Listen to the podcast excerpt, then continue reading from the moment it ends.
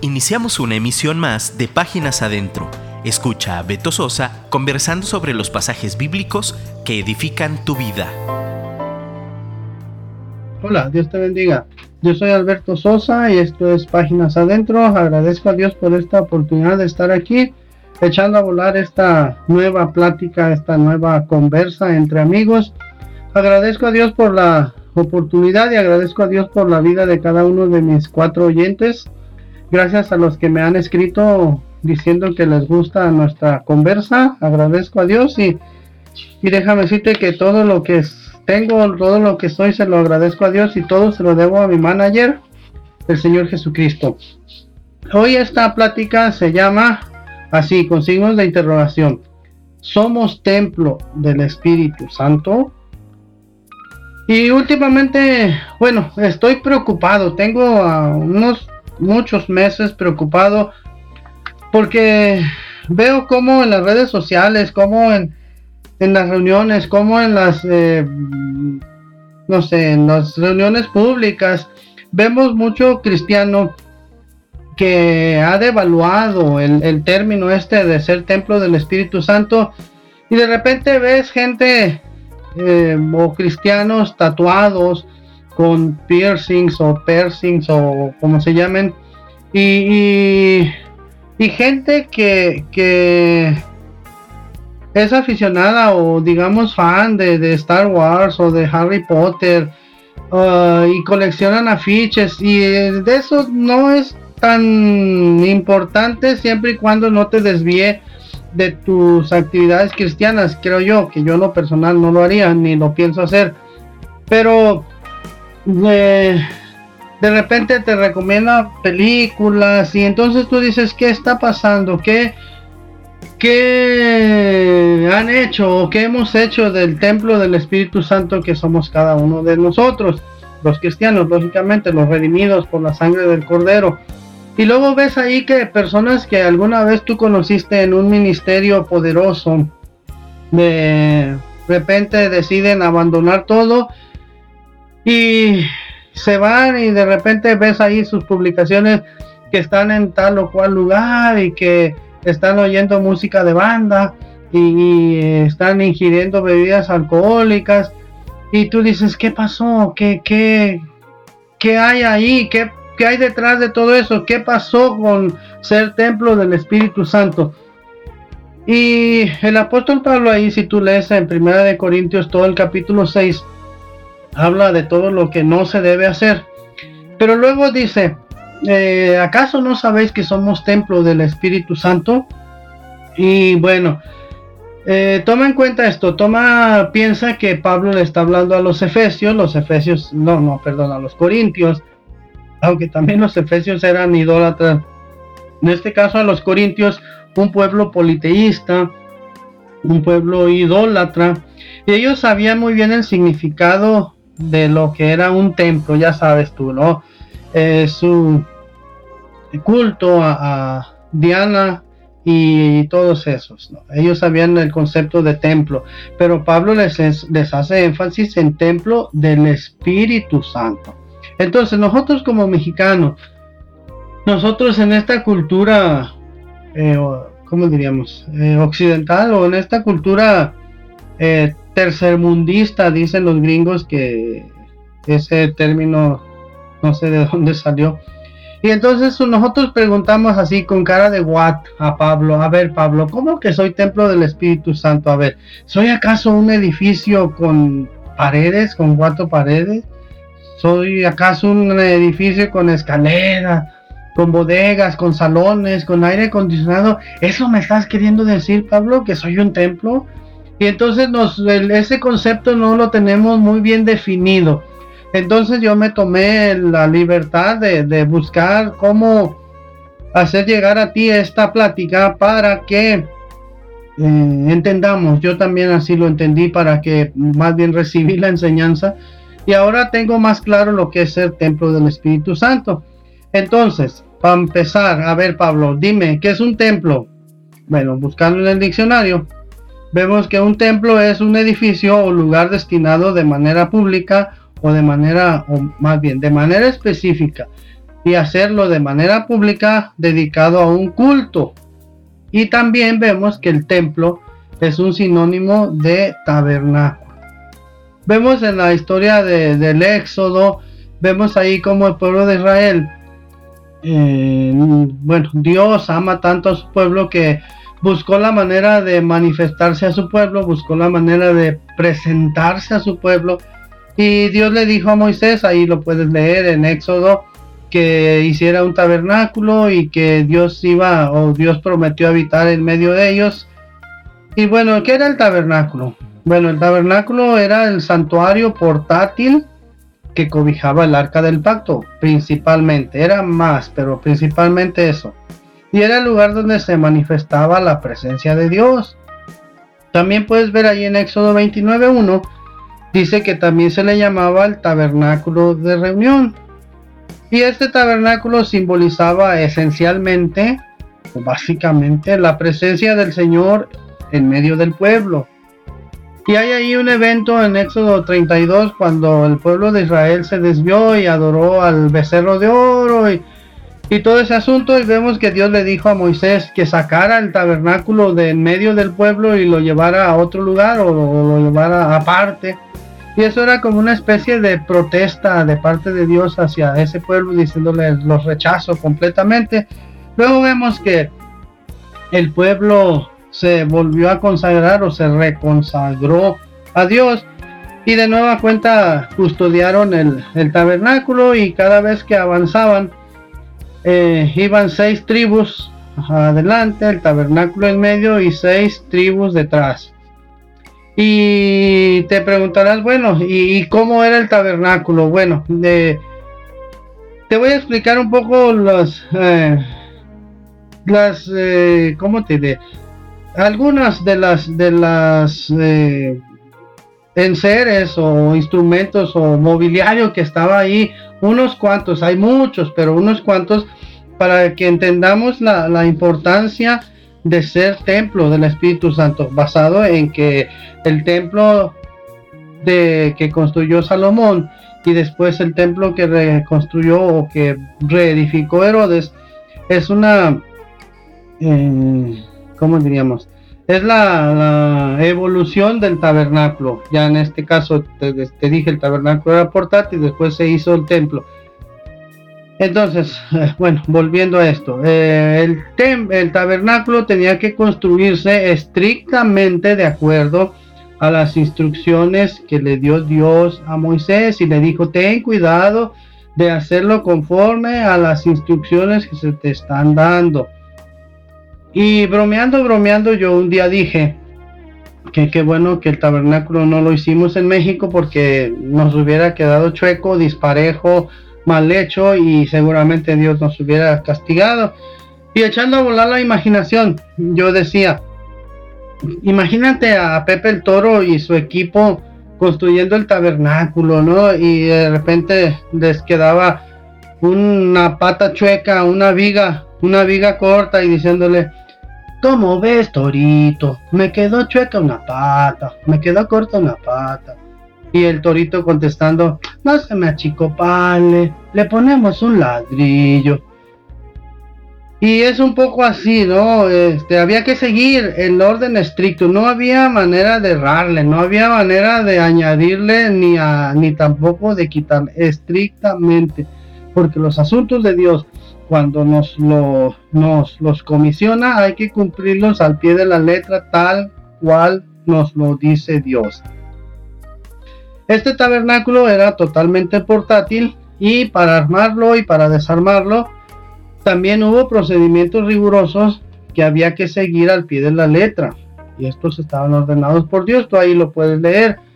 Había que un el Dios pidió que comisionaran ciertos grupos de gente para una tarea en específico. Un grupo de gente para desarmarlo, un grupo de gente para guardar los utensilios, un grupo de gente para cubrir los utensilios, un grupo de gente para cargar los utensilios y así cada, cada procedimiento rigurosamente descrito y eh, encargado por Dios.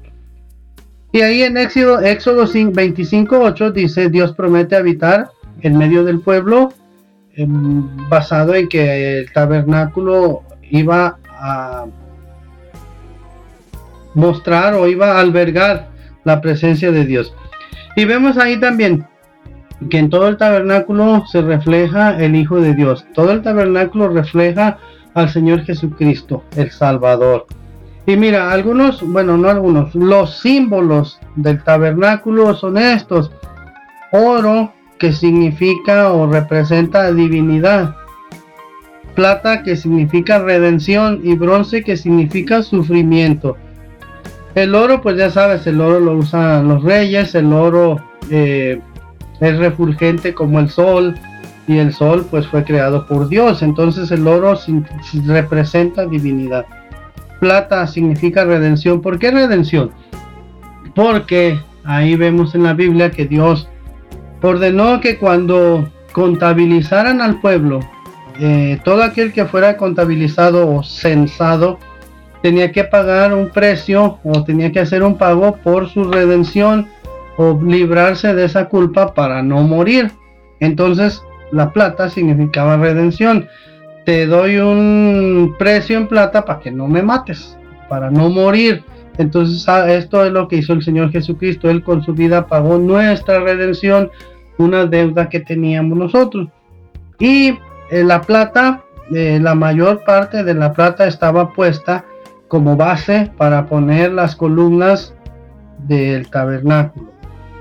Entonces la base de todo el tabernáculo, la base del templo del Espíritu Santo, la base de este templo, tú, yo, ellos, nosotros, vosotros, esa base de ese templo es la redención. También el bronce significa sufrimiento. Y otro de los eh, símbolos o otro de los elementos, más bien elementos del tabernáculo son eh, colores, colores muy específicos que son el carmesí, el azul, el púrpura y el lino blanco. Otra de las eh, características aquí que Dios le dijo, eh, cuando empezó a darle instrucciones acerca del tabernáculo, lo primero que le dice es que construirá una arca de madera de acacia. La madera de acacia es la madera más dura, la madera más resistente y eh, tiene una característica especial que esa madera es incorruptible. Esa madera no se apolilla, esa madera no se mm, pudre, esa madera prácticamente eh, no le pasa nada. Y así debe ser la vida del cristiano, incorruptible. ¿Y cómo estaba formado el tabernáculo? Estaba formado en tres secciones. El atrio, el lugar santo y el lugar santísimo. Y ya te lo expliqué alguna vez. En la Biblia el apóstol Pablo dice que estamos hechos de cuerpo, alma y espíritu. Y eh, Pablo nos recomienda que todo nuestro cuerpo, alma y espíritu sea encontrado irreprensible para el Señor Jesucristo. También tenía 60 columnas y en esas 60 columnas se apoyaban cortinas de lino fino blanco. Tú ahí puedes ver en la Biblia que no es cualquier lino, sino dice lino fino y color blanco. Las 60 columnas representan los, los expertos o expertos dicen que que el número 6 significa humanidad o significa hombre. Y el número 10 significa responsabilidad. Entonces 60 columnas significa que el sostén o la responsabilidad de ese tabernáculo recaía en, el ser humano, en el hombre. Y había que tener especial atención a, las eh, instrucciones que daba Dios, pero Dios se las daba a un hombre, o a varios hombres, o al ser humano. También el tabernáculo no tenía ventanas y la única manera de entrar precisamente era por la puerta. Y también los estudiosos dicen, coinciden en señalar que esa puerta le llamaban el camino. Y recuerda que Jesucristo dijo que Él era el camino, era la verdad y era la vida. Y también dice que ese es, Él es la puerta. Y también dice que Él es el pastor de las ovejas ya les platicé alguna vez que los pastores eh, literales en el corral que hay eh, por allá en donde andan pastando las ovejas no tiene puerta y el pastor se acuesta en la, en la entrada y las ovejas al verlo pues no, no, no, salen, no lo brincan. Entonces eh, esa puerta, el Señor Jesucristo es la puerta. La única manera de entrar al tabernáculo, al templo, es la puerta. El Señor Jesucristo es eh, lo primero que deben ver las gentes que nos observan, deben ver a Cristo reflejado en nuestra vida, en este templo del Espíritu Santo. Luego tenía cuatro columnas. ¿Y qué representan las cuatro columnas? Bueno, las cuatro columnas del tabernáculo representan los cuatro evangelios. Y ahí vamos a ver la manifestación de los colores que les dije. El evangelio de Mateo nos representa al Señor Jesucristo como rey. Eso está tipificado por el color púrpura. El color púrpura es el color que usaban los reyes, la realeza por eso cuando en el Evangelio de Juan, cuando los soldados se burlaban del Señor Jesús, le pusieron un manto de púrpura. Marcos nos enseña que el Señor Jesucristo fue el hombre perfecto. Esto nos lo representa el lino fino, lino blanco. Lucas enseña que Jesús es el Salvador, el color carmesí, el color de la sangre, lo rojo de la sangre. El apóstol Juan nos enseña en su evangelio que Jesús es el Hijo de Dios. El color azul representa lo celestial, el color azul representa lo altísimo.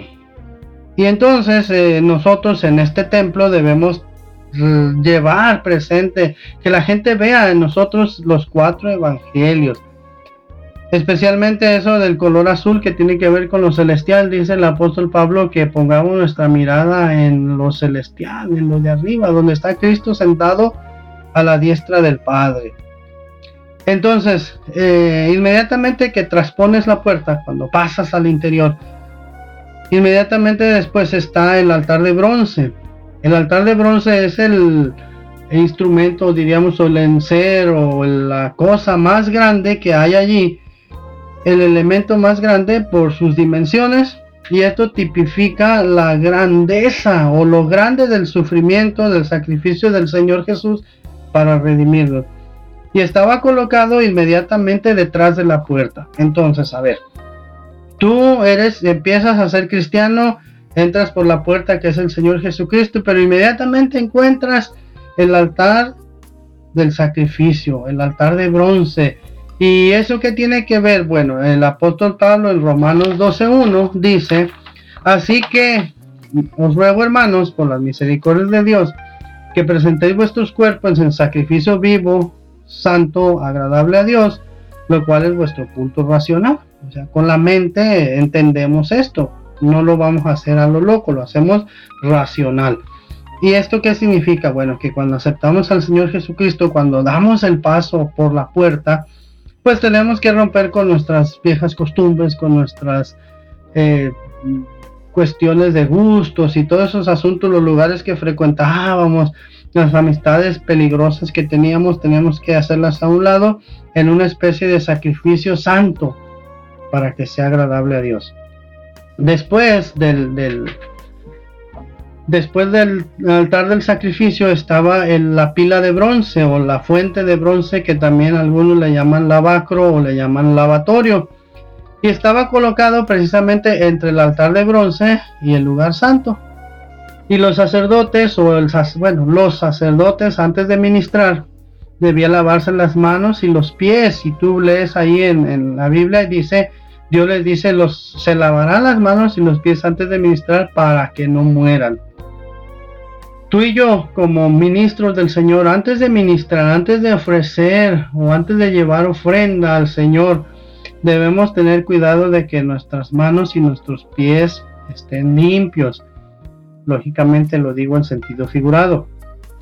Porque con los pies pues andamos por esos caminos que a veces no son muy santos.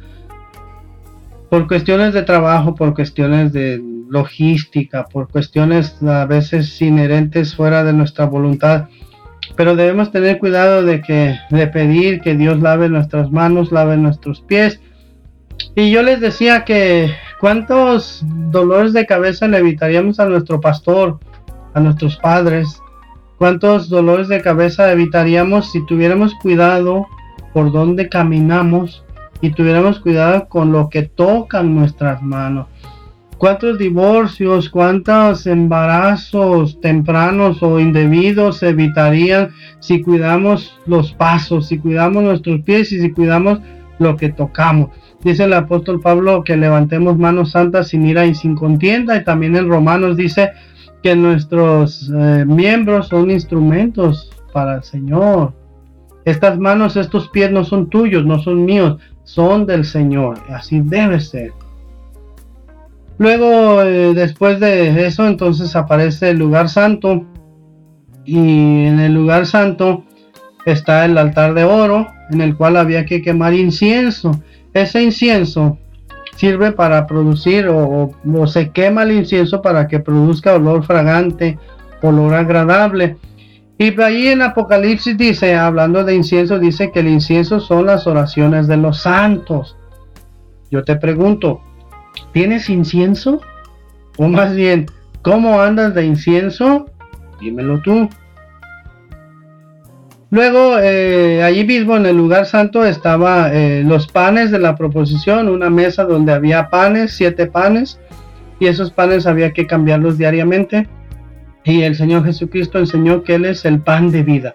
Cuando el pan de vida está en nosotros, no tenemos necesidad de, buscar nuevas revelaciones, no tenemos necesidad de buscar nuevas, eh, ¿cómo diríamos?, sensaciones, porque el Señor Jesús nos ha llenado no hay más vacío, no hay más hambre, no hay más necesidad de buscar nada porque el Señor nos sacia.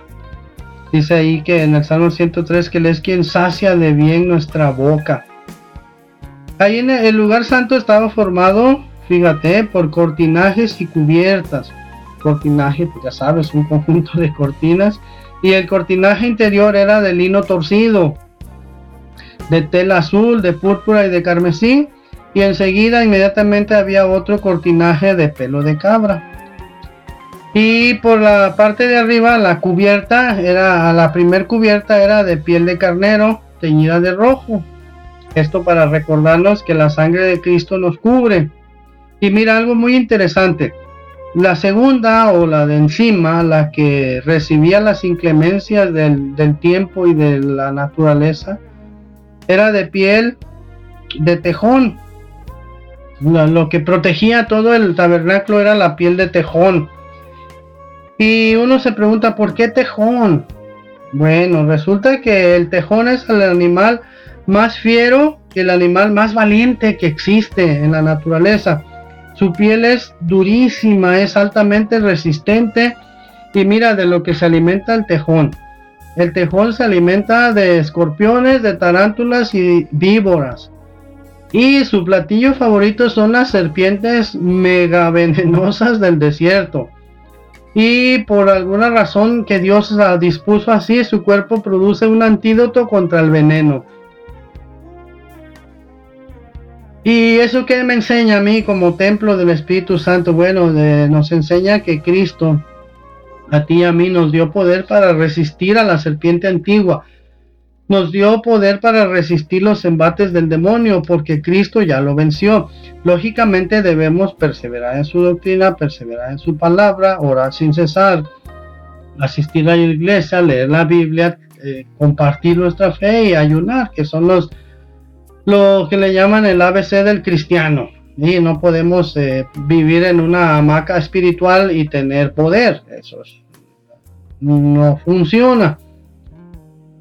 Y también eh, en la, por ahí en el Evangelio el Señor Jesucristo en Lucas, no, en Marcos dice que si bebiéramos cosa mortífera no nos hará daño. Lógicamente no lo vamos a hacer a propósito, no vas a beberte una botella de gasolina o de tiner o de anticongelantes. En el supuesto caso de que alguien quisiera hacernos daño y nos diera a beber algo mortífero, no nos haría daño sin que nosotros lo busquemos. ¿eh? No, no pretendas eh, beber ácido y que no te pase nada. No, eso es tentar la gracia de Dios.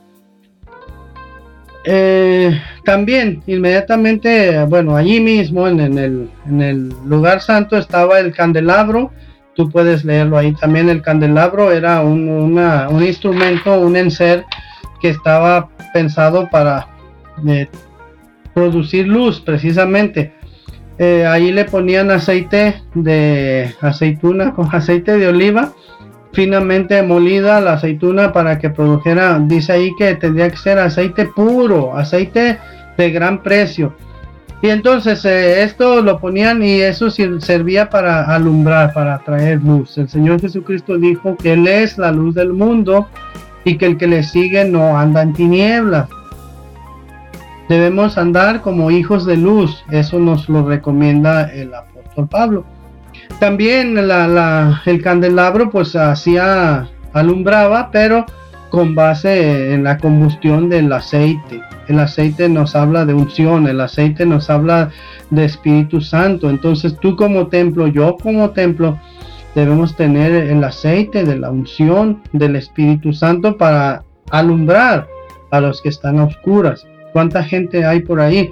Dice el INEGI que por cada un cristiano que ora, que lee su Biblia, que va a la iglesia, hay nueve, nueve que viven como pueden o como quieren. Inmediatamente después del lugar santo estaba el lugar santísimo, separado por un velo, un velo muy grueso, un velo que nadie podía transponer, solamente el sumo sacerdote una vez al año. En el lugar santísimo estaba el arca del pacto. Ya vimos que estaba hecho de madera de acacia. Y te insisto, la madera de acacia es incorruptible. Además de muy duradera, es incorruptible. Perdóname que sea insistente y reiterativo. El cristiano debe ser incorruptible.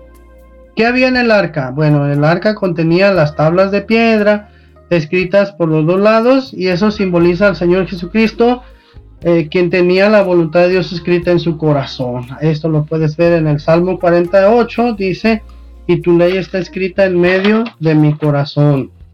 También el, el arca tenía la vara de Aarón que floreció, y esto representa la resurrección de Cristo y también representa la guianza del Espíritu Santo. Otro de los eh, elementos que había dentro del arca era el maná, eh, las aves, la comida que Dios les proveyó por 40 años y señala la provisión de Dios para su pueblo. También representa a Jesús como el verdadero maná. y dice el Señor Jesús, el que come, dice él, yo soy el pan de vida, el que come de este pan o el que coma y beba mi cuerpo tiene vida eterna. Eso lo puedes ver en Juan 6, verso 58. Él provee, Él provee para nuestras necesidades. Yo te pregunto, ¿ha provisto Dios para tus necesidades? Yo espero que sí, porque Dios me ha provisto a mí, yo no tengo nada especial. Tú y yo, el Señor ha provisto para nuestras vidas. Entonces, ahora sí, vamos a leer el capítulo 6 de, bueno, te platico el capítulo 6 de, de Corintios, de Primera Corintios, Pablo hablando dice que, pues ahí los corintios se demandaban unos con otros y y se peleaban, iban con el juez y le decían, oye juez, ayúdame, fíjate que mi hermano me hizo esto y aquello. Pablo los regaña diciéndole, ¿cómo es posible que vayan con los injustos, con los incrédulos, cuando ustedes mismos pueden resolver estos asuntos? Y en el 9 les dice, bueno, estamos hablando de lo que no se debe hacer. Dice, ¿no sabéis que los injustos, 1 Corintios 6, 9, ¿No sabéis que los injustos no heredarán el reino de Dios? No erréis. Ni los fornicarios, ni los idólatras, ni los adúlteros, ni los afeminados, ni los que se echan con varones, ni los ladrones, ni los avaros, ni los borrachos, ni los maldicientes, ni los estafadores heredarán el reino de Dios. Ojo con esto. Esto erais algunos. Punto y coma. Por lo tanto, ya habéis sido lavados, ya habéis sido santificados, ya habéis sido justificados en el nombre del Señor Jesús y por el Espíritu de nuestro Dios. Y luego nos brincamos acá al 6.19, dice, ¿o ignoráis que vuestro cuerpo es templo del Espíritu Santo, el cual está en vosotros, el cual tenéis de Dios y que no sois vuestro? Tu cuerpo, tus miembros ya no son tuyos, del Señor. Entonces, tenemos que ser templo, tenemos toda la, infraestructura para ser un buen templo del Espíritu Santo. En el 6.15 dice, ¿no sabéis que vuestros cuerpos son miembros de Cristo? En el 6.20 dice, porque habéis sido comprados por precio. Glorificad pues a Dios en vuestro cuerpo y en vuestro espíritu, los cuales son de Dios. Y ya, amarrando ideas, cerrando puntos, hoy tenemos nuestro tabernáculo portátil, este, este, tu cuerpo, el mío, el de nosotros, cada uno tiene su propio tabernáculo, su propio templo, su propio lugar especial de adoración. Debemos ser adoración. Y así como el tabernáculo tiene oro que representa santidad, tiene plata que representa uh, redención, eh, debe estar basado en los cuatro evangelios, debe tener el, tabernáculo, el, altar del sacrificio, tratando de ser menos nosotros y más el Señor. Tener incienso, que es la oración, orar sin cesar, dice la Biblia. A veces decimos, es que no tengo tiempo. Yo les recomiendo, levántate una hora antes de lo acostumbrado y en 28 años ya te acostumbraste, ya no vas a tener el problema de que te cuesta trabajo. Debemos tener aceite de la unción, el Espíritu Santo viviendo en nosotros. Nuestra vida debe estar basada en los cuatro evangelios. Debemos tener el poder de hollar serpientes, de tener el poder sobre los escorpiones. Porque para eso que dicen, pisa al diablo, pisa al diablo tú cumples los preceptos del Señor y Él se encargará de pisar al diablo. Entonces, ya una vez que hayas entendido esto, como yo lo entendí, ahora sí, ahora sí, reconozcamos y vivamos como templo del Espíritu Santo. Yo te pregunto, ¿cómo anda tu templo? Dímelo tú. Nos vemos en la próxima, muchas gracias y que Dios te bendiga. Escríbenos por WhatsApp 3335 890851 y déjanos un comentario. Te esperamos en nuestra próxima emisión.